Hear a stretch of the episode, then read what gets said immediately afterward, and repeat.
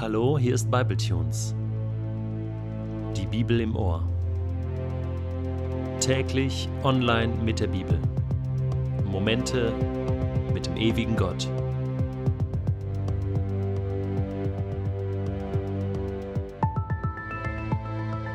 Der heutige Bibletune steht in Matthäus 21, die Verse 23 bis 32 und wird gelesen aus der neuen Genfer Übersetzung. Jesus ging wieder in den Tempel. Während er dort lehrte, kamen die führenden Priester und die Ältesten des jüdischen Volkes zu ihm und fragten, Woher nimmst du dir das Recht, das alles zu tun? Wer hat dir die Vollmacht dazu gegeben? Ich will euch eine Gegenfrage stellen, erwiderte Jesus. Wenn ihr mir darauf antwortet, werde ich euch sagen, woher ich die Vollmacht habe, so zu handeln. Die Taufe des Johannes, woher stammte sie? Vom Himmel oder von Menschen? Sie überlegten miteinander hin und her. Wenn wir antworten vom Himmel, wird er sagen, warum habt ihr Johannes dann nicht geglaubt? Antworten wir aber von Menschen, dann müssen wir uns vor dem Volk fürchten, denn alle sind der Ansicht, dass Johannes ein Prophet war. Schließlich gaben sie Jesus zur Antwort Wir wissen es nicht. Da erwiderte er Dann sage ich euch auch nicht, woher ich die Vollmacht habe, so zu handeln. Haha, Jesus war so ein genialer Rhetoriker und Redner. Ja, er war einfach der Beste. Einfach ein Meister der Kommunikation. Und wir können ihn zum Vorbild nehmen, obwohl er ja keine schulische Ausbildung hatte, was jetzt die Redegewandtheit anbetraf. Interessant ist in diesem Text, dass wir erkennen können, dass Gott manchmal die Fragen stellt, und zwar die wichtigen Fragen. Manchmal stellt Gott dir eine Frage, und wenn du nicht den Mut hast und die Ehrlichkeit hast, auf diese Frage zu antworten, dann werden viele wichtige Fragen in deinem Leben nie gelöst werden, und du wirst nie die Antwort des Lebens für dich persönlich finden so auch die Pharisäer und die führenden Leute damals in Jerusalem. Sie wollten Jesus natürlich eine Falle stellen.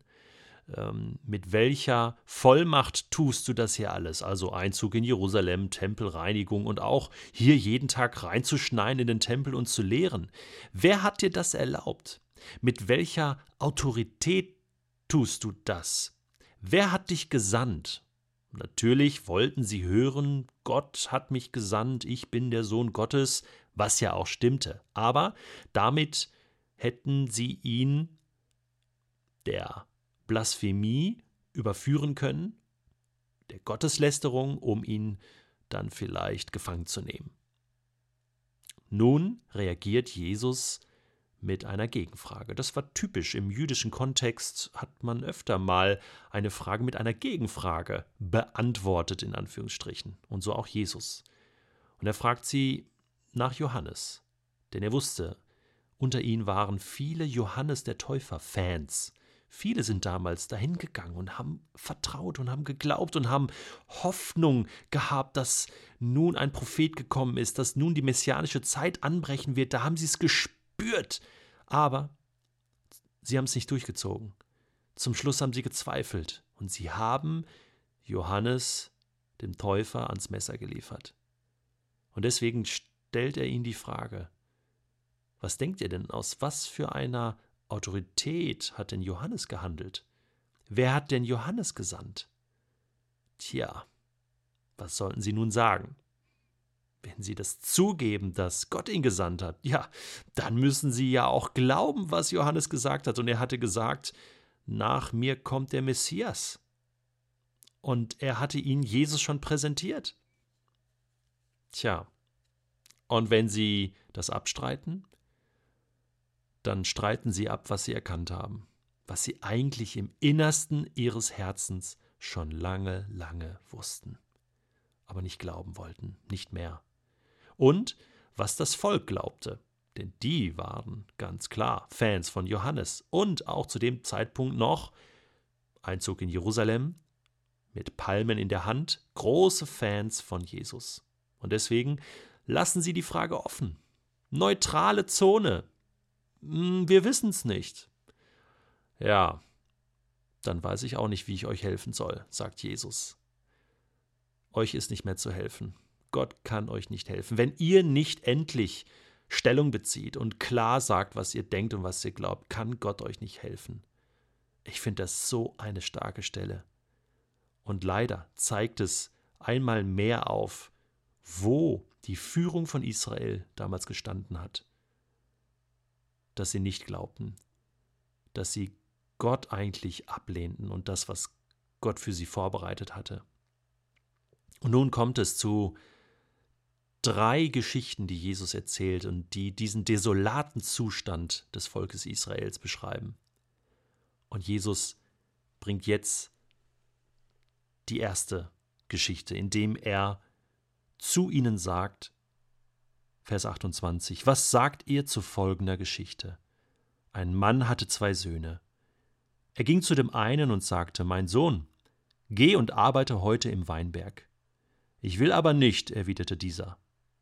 Später bereute er seine Antwort und ging doch. Der Vater wandte sich mit derselben Bitte auch an den anderen Sohn. Selbstverständlich, Vater, erwiderte dieser. Aber dann ging er doch nicht. Wer von den beiden hat nun getan, was der Vater wollte? Der erste, antworteten sie. Da sagte Jesus zu ihnen, ich versichere euch, die Zolleinnehmer und die Huren kommen eher ins Reich Gottes als ihr. Denn Johannes ist gekommen und hat euch den Weg der Gerechtigkeit gezeigt, und ihr habt ihm nicht geglaubt. Die Zolleinnehmer und die Huren dagegen haben ihm geglaubt. Ihr habt es gesehen, und trotzdem wart ihr nicht einmal nachträglich bereit, eure Haltung zu ändern und ihm zu glauben. Wahnsinn. Jesus bringt es auf den Punkt. Wie stehst du zu den Fragen, die Gott dir stellt? Hast du den Mut und die Ehrlichkeit, ein klares Ja oder ein klares Nein zu sagen? Und noch etwas Ermutigendes. Vielleicht bist du ja so wie dieser erste Sohn. Du hast immer Nein gesagt, immer abgelehnt. Und gesagt, nein, Gott, ich will nicht, ich will nicht, ich gehe nicht, ich mache nicht mit. Ich mache da nicht mit im Glauben. Und vielleicht wird dir heute bewusst, du möchtest doch. Du willst eigentlich doch. Dann ist es noch nicht zu spät. Dann schlag doch ein. Schlag ein in die ausgestreckte Hand Gottes und beantworte endlich die Frage, die er dir stellt.